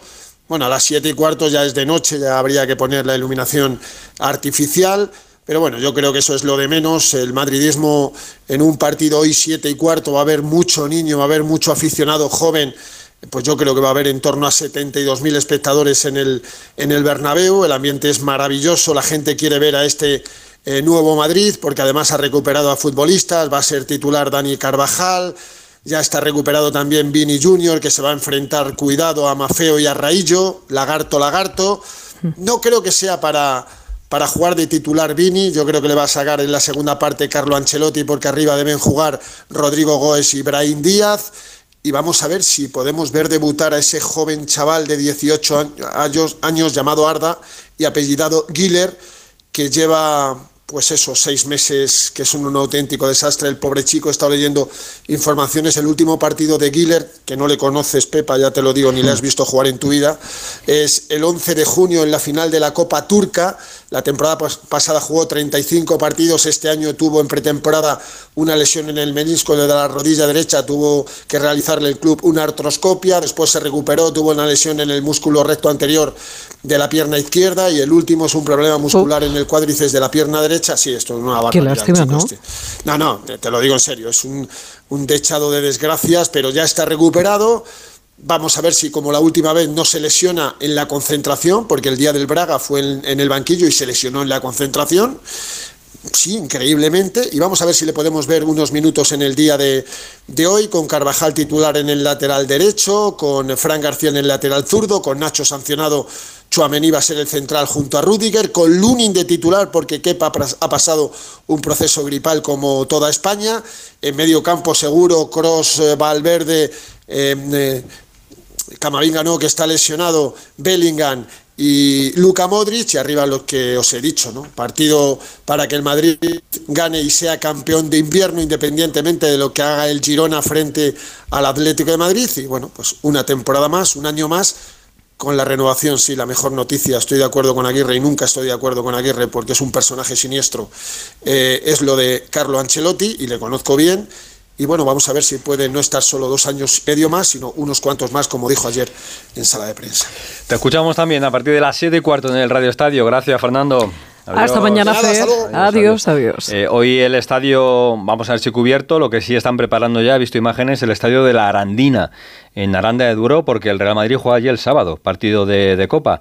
Están preparando las gradas supletorias para que entren aproximadamente unos 10.000 espectadores. ¿eh? En el estadio, entre unas cosas y otras, en 1.500, pues están poniendo gradas alrededor, pero la imagen del sábado en ese partido de la Arandina nada te va a tener que ver con el partido de esta noche en el Bernabéu, es otro, otro fútbol. Bueno, hablando de otro fútbol, no sé si tú vas muy bien de idiomas y sobre todo de insultos en inglés. Ah, eso algo controlas. Algo controlas, ¿eh? pero eh, de eso se está hablando en el Getafe, porque ayer el colegiado Figueroa Vázquez expulsó a tres futbolistas del Getafe en el partido frente al Rayo Vallecano, uno en el banquillo cuando ya lo habían sustituido, pero lo que más preocupa en el Getafe es la expulsión del inglés, de Greenwood, porque le dijo al árbitro fuck off. Eh, algo así. Entonces, eh, en el Getafe dice que no fue eso, pero bueno, lo explica Alberto Fernández, que lleva toda la mañana estudiando. ¿Qué tal, Alberto? Buenas tardes. Hola, Félix, Pepa, muy buenas. Sí, bueno, hay, hay varias versiones, ¿no? Está el fuck off, está el fuck you, que es lo que dijo Figueroa Vázquez que le, que le dijo y reflejó en el acta del partido y por eso le, expulsa. Y está la versión del Getafe que es fuck sake. Em, aquí ya entran muchos matices, fijaos en qué punto estamos, ¿no? del asunto. El fuck you, Pepa, ya lo sabes, es muy recurrente, ¿no? Es un que te jodan, básicamente. es, la, es la traducción eh, que es lo que Greenwood y el Getafe dicen que, que le espetó al árbitro, es eh, no me jodas, ¿no? No me fastidies, no me... Eh, y ahí es la diferencia, ¿no? Y por eso, eh, bueno, pues está el vídeo en el que se ve claramente como dice el FAC, luego la, la, palabra no se le lee muy bien en los labios, lo que dice a continuación, Bordalás en rueda de prensa dijo, el chico me ha dicho eso, ¿no? Que le ha espetado un no me fastidies o venga, por el amor de Dios, algo así. Y la cuestión es ver si el Getafe va a recurrir esta tarjeta roja, porque es a Mason Greenwood, uno de los jugadores más en forma ahora mismo del equipo. Eh, a mí lo que me dicen es que es recurrible. Tampoco me dicen que lo vayan a hacer, dicen que es recurrible. Como en todo hay discrepancias, hay algunos que ven más claro eh, que esto progrese, porque bueno, tienen el vídeo que se ve claramente que no dice lo que refleja el acta, y otros creen que por la actitud de Greenwood, la gestualidad y sobre todo lo que hizo después de la roja, que esto eh, no va implícito en la expulsión, pero creen que no tienen mucho que ganar. Así que vamos a ver, el próximo partido recordemos que es contra Club Atlético Sasuna, pero el siguiente es el Real Madrid. Ahí es donde quieren que esté el futbolista inglés si le cae un partido, pues lo cumpliría contra Osasuna, pero bueno, vamos a ver, porque ya para ese partido tiene cuatro bajas, Félix. El partido de ayer, desde luego, dejó un buen agujero, no solo por la derrota y la imagen, sino de cara al próximo. Pierde a la Tasa, pierde a Damián, pierde a Greenwood y pierde a Jaime Mata. Así que vamos a ver cómo acaba. La única buena noticia es que volvió en Esunal ocho meses después y parece que volvió bien. Gracias, Alberto. Adiós. Hasta mañana, Alberto. El Getafe termina la primera vuelta con nueve rojas, el equipo que más expulsiones tiene, el equipo con más amarillas, 84, y el equipo que más faltas hace en la liga. Eh, es verdad que a veces eh, se le mira con otros ojos al Getafe, pero en el partido de ayer es verdad que a los jugadores en algún momento se les fue la cabeza, empezaron a hacer faltas de manera innecesaria. Te cuento, Luis Enrique puede conseguir hoy su primer título con el Paris Saint Germain, eh, porque disputa la Supercopa de Francia, además se juega en Francia, que es curioso que ahora las Supercopas se jueguen en tu país, pues esta se juega en Francia, en París, frente al Toulouse, y que tenemos partido de la Euroliga a partir de las 9 de la noche, Barça-Real Madrid, partidazo, a ver si el Real Madrid continúa con su racha de victorias y le hace un poquito más de daño al Barça porque lo está pasando mal el conjunto culé en, la sección de baloncesto porque lleva una racha muy negativa de resultados. Bueno, pues mañana más. Todo esto y mucho más. Hasta mañana. Chao. Adiós. Urbanitae presenta El fantasma de la ópera. Esta Navidad transpórtate a la majestuosidad de la Ópera de París y descubre el musical que ha enamorado al público en todo el mundo. Ahora nuevas funciones a la venta hasta el 7 de abril. Compra tus entradas en musicalelfantasmadelaopera.com y haz de estas fiestas una celebración verdaderamente especial. Onda Cero, más de uno Madrid. Bueno, las calles están bastante tranquilas, quizás a lo mejor un poquito más de movimiento en las carreteras por algunos que andan ya volviendo de, esos días de asueto. Vamos a ver cómo se circula por ellas. Dirección General de Tráfico, Patricia Arriaga, buenas tardes. ¿Qué tal? Muy buenas tardes, Pepa. Pues en general situación muy tranquila durante prácticamente toda la mañana. Sí que van a encontrar leves dificultades en el acceso a la capital, en la A1 en Alcobendas, A4 Pinto y de salida en la carretera de Valencia, la A3 en Rivas y A42 en Villaverde. Mucha precaución en la zona norte. Siguen los bancos de niebla durante prácticamente todo el día, así que mucha prudencia. Gracias, Patricia. Hasta mañana. Hasta mañana. Eh, La verdad es que esos bancos de niebla eh, a uno le puede dar más de un susto. Eh, Lleve, mucho cuidado y sobre todo téngalo en cuenta, pero se mueva por donde se mueva. Vamos a ver cómo están las calles de la capital y M30, que como no hay colegio, la cosa está más tranquila. Charo Alcázar, buenas tardes. Buenas tardes de nuevo, Pepa. Sí, está tranquila en general toda la ciudad, salvo en los últimos minutos que ha ido en aumento, sobre todo la Gran Vía entre la calle Clavel y eh, Sevilla, en ambos sentidos. También el entorno de la Plaza de Cibeles, incluido el Paseo de Recoletos, la Avenida de América y pendientes de unos trabajos en calzada en la franja oeste de M30 que mantienen cortado parte del carril derecho a la altura de San Paul de Mar, dirección A6. Sí, sí, en ese tramo la circulación es algo más intensa. En el resto de la vía se circula con normalidad. Charo, ¿todavía no has pillado ningún virus en estos días? navideños? No, de eso estaba hablando ahora. Con ¿Eres unas la que va a quedar No, cuando mm, nos extingamos la, huma- la humanidad? ¿Eres tú? Mira, Porque yo aquí, exista. mira, yo no sé la cantidad de gente, bueno, entiendo que tú también, que te has ido encontrando que está malita. Si no Sí. es el estómago, es el COVID, si no es el COVID, es la gripe A. Es una cosa, de verdad, que uno para que se mantenga esta Navidad sin pillar nada, de verdad es para hacer un monumento, ¿eh? Eso es, eso es cierto, sí. Yo, como te dije en su día, cuando, cuando la pandemia, yo me lavo muchísimo las manos. Muchísimo. Mm. Oye, pues a lo mejor deberíamos volver a hacerlo, algo que muchos hemos dejado de hacer. En mi casa el amigo invisible ha sido virus también. Sí, ¿Ah, sí? ha sido virus. sí. Vaya. En casa ha sido virus, hemos tenido de todos los colores, de todos. Madre mía, pues a mejorarse. Un besito, hasta mañana, Charo. Un beso, buena tarde, chao.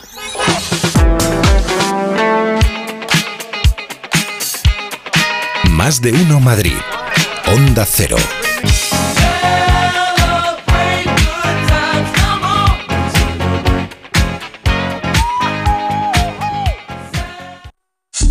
Vamos a ver 2024. Lo veo mucho mejor. No tengo una bola de cristal. Tengo gafas nuevas.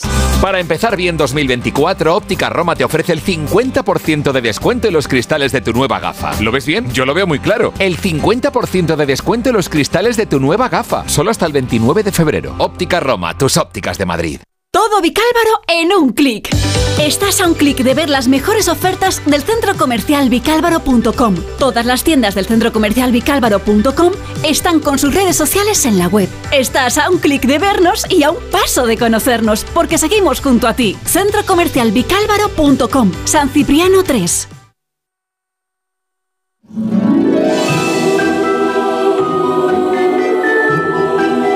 Curiosidades urbanísticas con Álvaro Druet. ¿Cómo estás, Alvarito? ¿Qué tal la Navidad? Feliz año. Feliz año, Pepa, ¿cómo estás? Muy bien. Bueno, eh, ¿tú también sano? Sí, la verdad es que sí. Bueno, sois los dos que vais a quedar tú y Charo. El año empieza bien para mí. Bueno, nos damos una vueltecita por la ciudad, nos damos una vueltecita por la región, vamos buscando esos edificios que el pobre lo tenía, la verdad decía, madre mía, qué, qué, qué faena, qué, qué deberes me habéis puesto, ir buscando, eh, eh, pues eso, edificios o quizás, eh, no sé, instalaciones, algo que recordara la Navidad. Y en esta ocasión, y ya casi, no casi no, ya estarás descansando porque ya cerramos capítulo navideño. En esta ocasión, ¿qué? Pues Pepa, ha pasado eh, Navidad, fin de año. Pero todavía nos queda a mí el que más me gusta, que son los reyes. A mí también. ¿A que sí? ¿Tú te has portado bien? Yo fenomenal. Yo también. Lo que pasa que soy un poco desastre y se me ha olvidado enviar la carta a los reyes. Bueno, pero son listos. Son listos. Sí, porque eh, los que no sabemos escribir cartas ya, vamos lanzando pequeños mensajes a lo largo del año. ¿Qué me gustaría? A ver si escuchan. Uy, qué feliz sería, sí. Claro. Pues es que todavía tenemos más suerte porque hay un sitio donde todavía podemos enviar las cartas y es el Palacio de Cibeles. Tiene mil y un nombres, Palacio de Cibeles, Palacio de Correos, Ayuntamiento de Madrid, pero su nombre original es el Palacio de Comunicaciones. Y para los que no lo sepan, durante estas fechas navideñas tienen abierto el Departamento de Envíos Extraordinarios, que es para que los más peques puedan enviar su carta a los Reyes Magos. Si hay algún tardón como yo, que se dé prisa, porque solo está abierto hasta el día 5 por la mañana. Y es que el edificio, aunque ha tenido muchas funciones a lo largo de los años, originalmente se construyó para eso, para el envío de cartas, debido a que entre 1870 y el año 1900, el número de cartas que se enviaban en España pasó de ser 3 millones a 80 millones de cartas. Con razón necesitaban una sede muy práctica y por ello se construyó el Palacio de Comunicaciones, para regir el correo, los telégrafos y los teléfonos. Tiene mucha historia detrás, pero un dato curioso alucinante es que durante la Guerra Civil no recibió ni un solo daño remarcable, a pesar de estar en una de las zonas más conflictivas de Madrid, siendo incluso el protagonista de alguna de sus batallas. El diseño y construcción del edificio corrió a mano de los arquitectos Antonio Palacios y Joaquín Otamendi, que inauguraron en 1919 un palacio de estilo modernista que es una auténtica maravilla. Su fachada blanca es la imagen más reconocida porque está mirando a la fuente de Cibeles y está compuesta por dos torreones a ambos lados del edificio y un gran torreón principal en el centro con su correspondiente reloj en la parte más alta. Pero lo más impresionante es que da igual donde mires que hay detalles artísticos esculpidos por todas partes. Guirnaldas, coronas, capiteles de columnas, representaciones de dioses. Para que os hagáis una idea, el edificio con tanto- tiene tantos detalles que en su inauguración se ganó el mote de Catedral de Comunicaciones. Sin duda es uno de los referentes de Madrid y nuestros vecinos han sabido apreciarlo perfectamente. Edificio apoteósico que protege a la diosa Cibeles. Sin duda, uno de los lugares más bonitos de Madrid. Tiene una fachada magnífica con muchísimos detalles. Te dejará boquiabierto. Impresiona con sus techos de cristal. Gracias Madrid por este bello regalo que tenemos los madrileños. Sí, el edificio por fuera es bonito, pero por dentro es casi igual de imponente. Eso sí, me quedo con las vistas desde la terraza. Impresionante. Hoy tengo unas ganas de conocer esa terraza. Sí. ¿Tú has estado? Una vez. Pero es verdad que mm, va tanta gente que a veces es complicado ver las vistas. claro, claro, sí.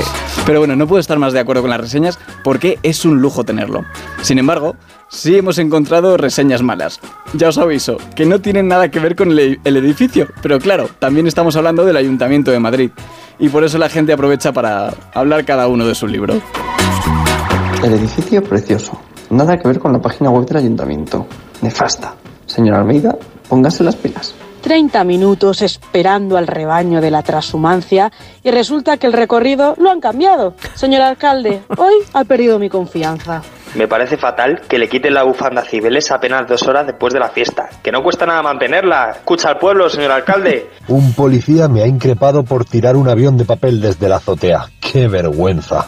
No me parece bien que se hagan críticas políticas sobre el edificio. El palacio no tiene la culpa. Ahí tiene toda la razón, señora. Claro, por eso he cerrado con ella, porque es que, madre mía, la gente al señor Almeida le caen por todos los lados. Le tienen que, estar pitando los oídos ahora. Pero a pesar de todo, siendo el palacio el- la actual sede del Ayuntamiento de Madrid, alberga todo tipo de eventos y los ciudadanos están encantados con ellos.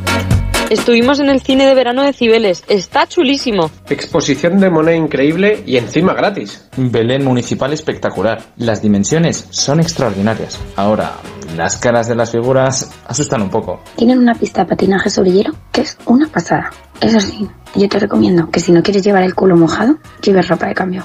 Vimos Nosferatu en el cine de verano. Mucho miedo, pero planazo. Me encantan estas reseñas, porque se nota que el ayuntamiento existe por y para los ciudadanos, incluidos los más peques, para que envíen su carta a los reyes. Así que ya tenéis un palacio ahí para disfrutar durante todo el año. Yo me voy corriendo a echar mi carta, Pepa. Bueno, ¿tú sabes qué pasa eh, a partir de cierta edad con las cartas? no. Que no puedes escribirlas ni puedes leerlas porque ya no ves. Hasta la semana que viene, Hasta la semana que viene, Pepa. Chao. Chao.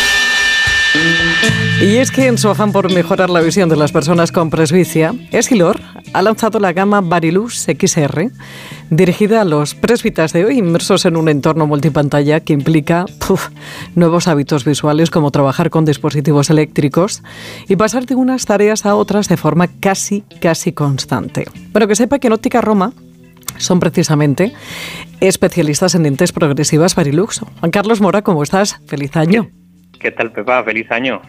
Oye, ¿por qué decís en Óptica Roma que Barilux XR está indicada para los presbitas de hoy? Bueno, pues mira, tú sabes que estamos, llevamos ya mucho tiempo hablando de esto de la presbicia, ¿verdad? De la vista cansada. Eh, queremos concienciar a la gente de que hay soluciones diferentes a la típica gafa de cerca y las lentes progresivas son una muy buena alternativa. Dentro del mundo de las lentes progresivas existen muchos tipos de progresivos, lógicamente, de muchas categorías, pero el que de verdad marca la diferencia hoy en día es Barilux XR. ¿Y por qué marca la diferencia? Porque te hace sentir como si llevaras una gafas solo de lejos. O sea, no tienes esa sensación de mareo que producen otras gafas progresivas, porque es, han conseguido ese equilibrio entre la graduación de lejos y de cerca, que te permite estar cómodo a todas las distancias. Pues te permite, como lo hablamos muchas veces, como estás tú en tu estudio, ¿no? Estar viendo los papeles, estar viendo la pantalla y estar viendo la cabina todo con la misma gafa sin tener que estar poniéndote y quitándola todo el rato. Y eso es muy cómodo. Pero por eso son las más avanzadas del mercado, Carlos. Ah, Así es, mira, fíjate, las lentes XR de Barilux cuentan con una tecnología exclusiva. Barilux es la lente más vendida en el mercado en el mundo de lentes progresivas y esto permite captar a la perfección cada detalle al alcance de los brazos, incluso en movimiento. Fíjate, tiene en cuenta una de las cosas más importantes, las diferencias que hay entre un ojo y otro, que a todos nos parece que son similares. Pues mira, cada ojo tiene sus peculiaridades, distintas graduaciones, lógicamente, pero luego todos tenemos un ojo dominante. Este tipo de cosas, este tipo de factores hacen que a la hora de fabricar la lente y a la hora de adaptártela, marquen la diferencia para que tú estés muy a gusto y muy cómodo con la gafa. ¿Cuál es la respuesta de los usuarios de Barilux XR? Bueno, a nosotros sabes que llevamos 60 años en Madrid eh, adaptando lentes progresivas y fíjate, cuando vas a entregar una lente progresiva de Barilux te sientas tranquilo porque sabes que la persona cuando se la pone dice, wow, es de estas cosas que dice, no había visto así en mucho tiempo, ¿no? Consiguen una calidad de visión, siempre decimos lo mismo, ven todo y dicen, joder, es que hay más luz en la tienda, ¿no? O se ven las cosas más nítidas y eso es gracias a la calidad de la lente. Cuando entregas una lente progresiva Barilux en, en la óptica eh, se nota, le cambia hasta la cara a la gente cuando se las pone. Así que para nosotros es una satisfacción primero porque ven bien y una tranquilidad porque sabes que estás entregando los mejores productos a cada persona. Además, puedes hacer todo tipo de actividades, como decía Juan Carlos Mora. Puedes hacer deporte, puedes. Bueno, por cierto, ahora no te pierdas porque tú te imaginas bailar en un avión en marcha, pero no dentro del avión por fuera. Sobre yo, el soy, avión. Poco, soy, soy, poco bailarín, pero si hay que hacerlo, se hace. pues ahora vamos a hablar con una bailarina del aire. Imagínate para que no viera bien. O sea, eso tiene que ser una catástrofe. Por cierto, que tiene más información y sobre todo déjese asesorar por los ópticos optometristas de Óptica Roma. Tiene más información en ópticaroma.com. Juan Carlos, que te traiga muchas cosas a los Reyes. Un beso enorme. Feliz año a todos. Más de uno Madrid. Onda Cero.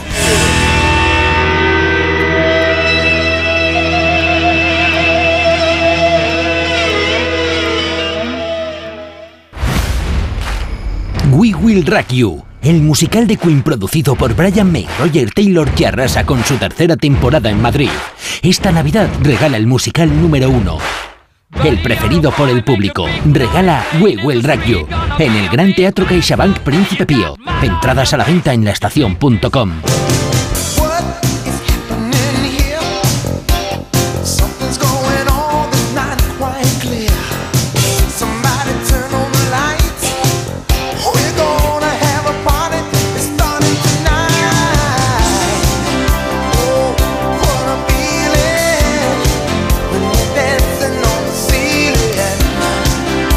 la siguiente invitada es hija de un ingeniero aeronáutico y una licenciada en INEF. Y adivinen qué es Ainhoa. Pues Ainhoa Sánchez es una bailarina del aire.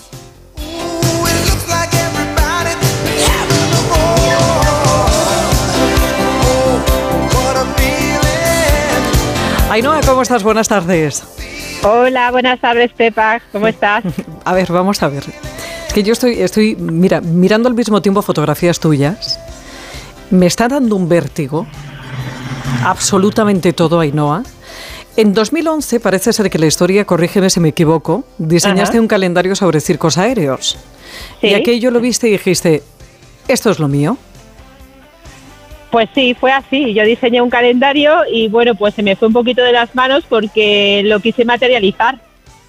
Pero vamos a ver, tú ya de sangre, ¿eh? ya tenías, a ver, bastantes genes. Ya la cosa te venía bien porque hija de un ingeniero aeronáutico, una licenciada en INEF, eh, fuiste a juntar las dos, bueno, profesiones de tus padres, hiciste una nueva y propia para ti. De alguna forma yo creo que es un poco un tributo a, lo que son mis, mis, mis padres, ¿no? Pero que no estaba planificado. Yo en ningún momento me ha interesado volar, eh, de hecho tengo vértigo, o sea, no estaba planificado que yo me dedicara a esto, pero bueno, en la vida te va poniendo cosas y yo creo que está bien decir que sí, ¿no? A todo aquello que te apasiona y que honestamente lo sientes como tuyo. Pero bailar arriba de un avión en marcha. Sí, sí, la verdad que suena, suena un poco extraño porque esta actividad nunca se ha hecho en España, eh, pero ha existido desde los años 20 en América, ¿no? Ya en esa época, pues los pilotos tenían la necesidad de salir fuera de sus cabinas para arreglar problemas mecánicos, ¿no? Entonces todo, toda esta aventura de ir por fuera de los aviones empezó ahí, en América, en los años 20. Tú decides que quieres dedicarte a esto, que eh, te marchas a Reino Unido, ¿no?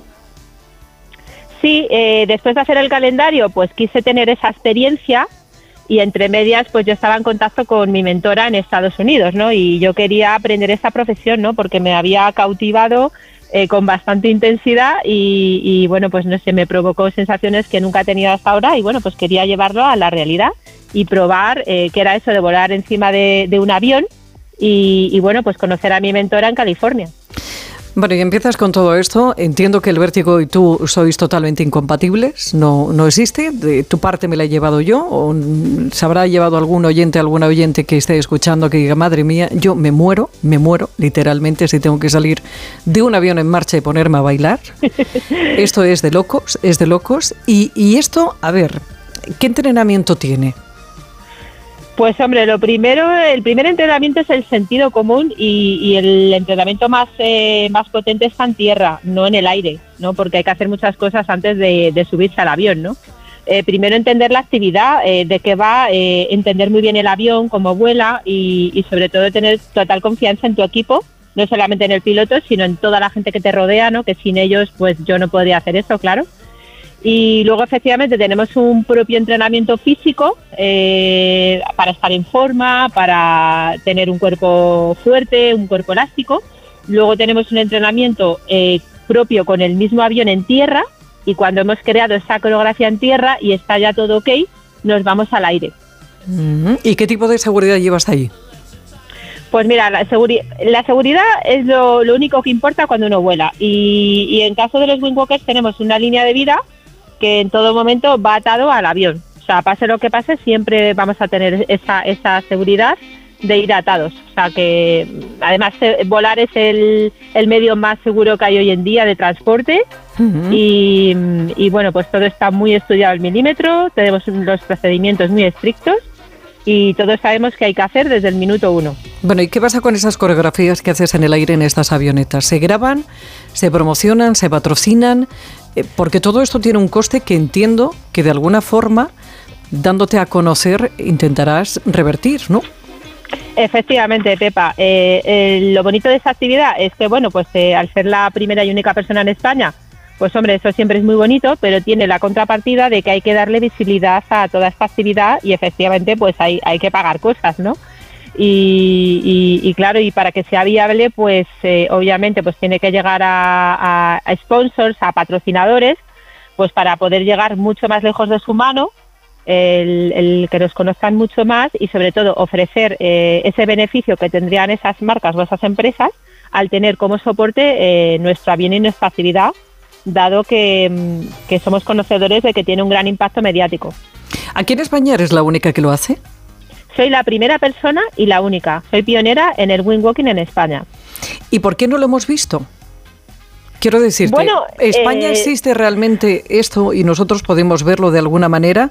¿O necesita que tú eh, formes un proyecto que creo que lo tienes ahí ya en la cabeza, que creo que te has comprado ya una avioneta y traer esto a España? Sí, eh, en 2017 compré el avión, que al final es como tu herramienta de trabajo, y del 17 hasta el 2023, hasta actualmente, pues ese tiempo que he invertido en construir mi equipo, en formar a mis pilotos, en restaurar y modificar el avión y en tener todos los permisos y, bueno, pues todo el, todo el entrenamiento que, que hace falta. ¿no? Ahora mismo ya estamos listos para, para el debut y básicamente estamos organizando ese, ese debut y, y, organizando el tema de los patrocinadores, dando a conocer el proyecto y bueno, pues creando ese interés que al final, eh, que esto es como la Fórmula 1, pues necesitas de, de, esas marcas, ¿no? Para llegar muy lejos. ¿Tenemos fecha de ese debut? ¿No? Pues calculamos que antes de seis meses eh, podríamos debutar. Mm, mira, avísanos, ¿eh? Y, Sí. y otra cosa, ¿cuánto dura esa coreografía? Esa coreografía dura entre 10 y 15 minutos. Ah, ¿Y tiene eh, un vestuario especial? Sí, el vestuario que yo utilizo es ropa bastante ajustada para que sea aerodinámico. ¿Por qué? Porque me muevo entre mucha corriente, ¿no? Hay mucha presión de aire y básicamente pues que hay, hay que ir como envasado al vacío, ¿no? Para permitir que ese aire fluya entre el cuerpo, ¿no? Cuanto más ajustada sea la ropa, pues mucho más aerodinámico será. Cuando uno ve desde la ventanilla de un avión lo que hay alrededor, bueno, puede ser bonito, puede estar simpático. Cuando uno lo ve desde fuera, eh, el viento le tumba, los, los, los pájaros puede comerse uno. ¿Qué, ¿Qué pasa cuando uno sale de un avión? Bueno, pues cuando uno sale de un avión, aparte de, de, sentirse la persona más privilegiada del mundo, ¿no? Porque es un, es un gran regalo que es desenvuelto cuando, cuando yo salgo, ¿no? Y lo disfruto muchísimo y me siento muy privilegiada. Pero a tenor de eso, lo que uno siente es eh, físicamente pues una columna de aire bastante importante, no solamente por, por la, el viento relativo, que es esa, eso, esa masa de aire contraria al vuelo, sino por la hélice que gira, que eso también eh, organiza una, gran cantidad de, masa de aire, y luego las fuerzas G, que es todas esas fuerzas que sometemos al cuerpo cuando hacemos acrobacia aérea.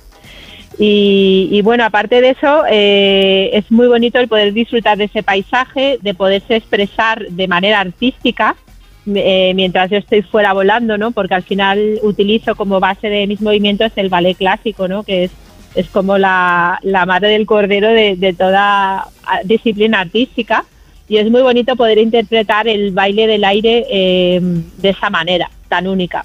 ¿Qué condiciones tiene que tener una bailarina del aire? ¿Tiene que ser bailarina? Lo primero, no, para ser windwalker, lo primero que uno tiene que estar dispuesto a transitar por caminos inimaginables, porque una cosa es volar fuera y otra cosa es en convertirse en el primer ser humano de tu país en hacerlo, ¿no? Entonces al final yo llego a la conclusión que esto no va de volar, esto va de ser tu mejor versión, porque te lo está pidiendo todo constantemente. Entonces hay que estar dispuesto no solamente a, salir fuera, sino hay que estar dispuesto a aprender muchas cosas de, del avión, de la actividad, eh, de trabajar día a día.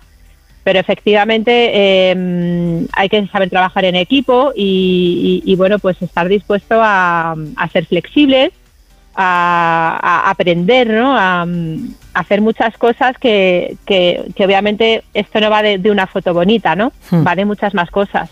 ¿Mejor bailarina que acróbata? Son cosas diferentes. A mí me encanta la danza, me considero que el ballet clásico es eh, para mí es lo más difícil que he hecho en mi vida, o sea, y admiro a cada uno de los bailarines que conozco, incluso a mis compañeras de, de clase que van ahí cada día y, y, bueno, esto es una actividad diferente porque engloba, aparte de la danza, eh, aparte, eh, aparte de la danza y la actividad física, pues eh, el hecho de volar de esa manera, ¿no?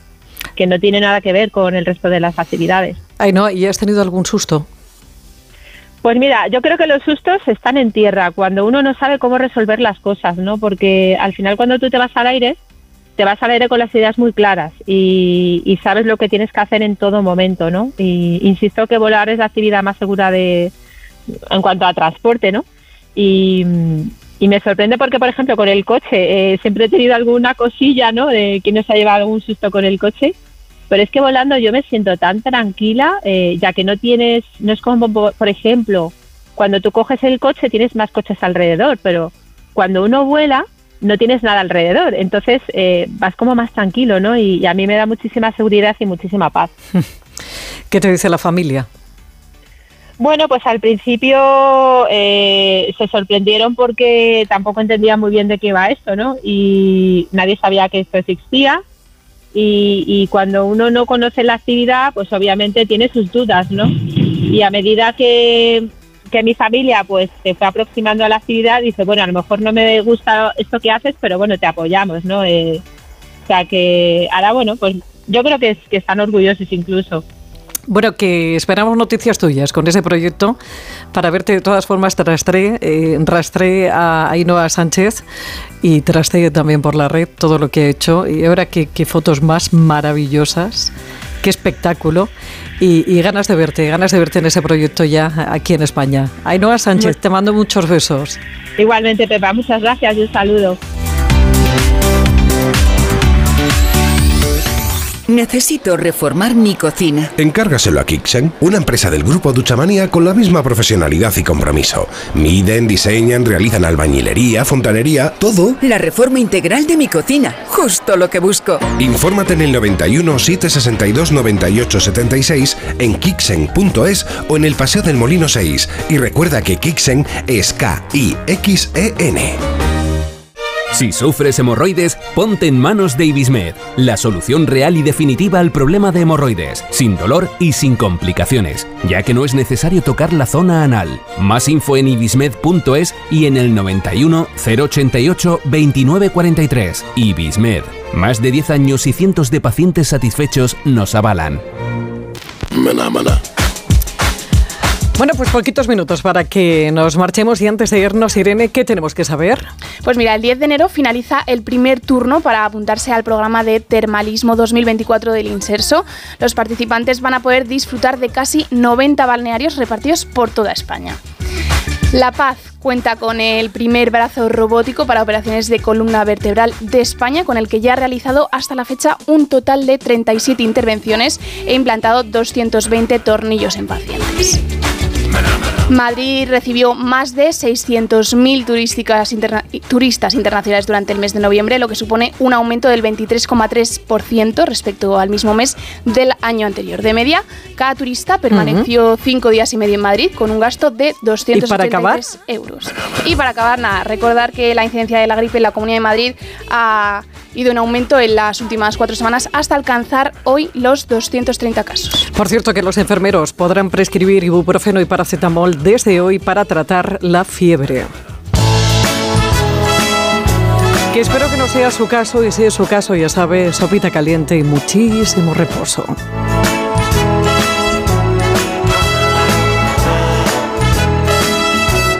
Don't you worry, baby.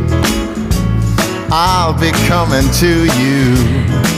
Y ya está todo listo para que a partir de las 2 de la tarde, Noticias Mediodía, María Hernández le cuente lo que está sucediendo en este 3 de enero. Pase una feliz tarde y hasta mañana. When you see the sunlight rising up upon the hillside, you will feel my loving coming home to you. Don't you worry, baby. Más de uno Madrid. Pepa Gea. hurry to you. Don't you worry, lady. Nothing's in my way. I'll be round the corner. You can dry your tears away now. I'm waiting just to hold you. Don't you worry,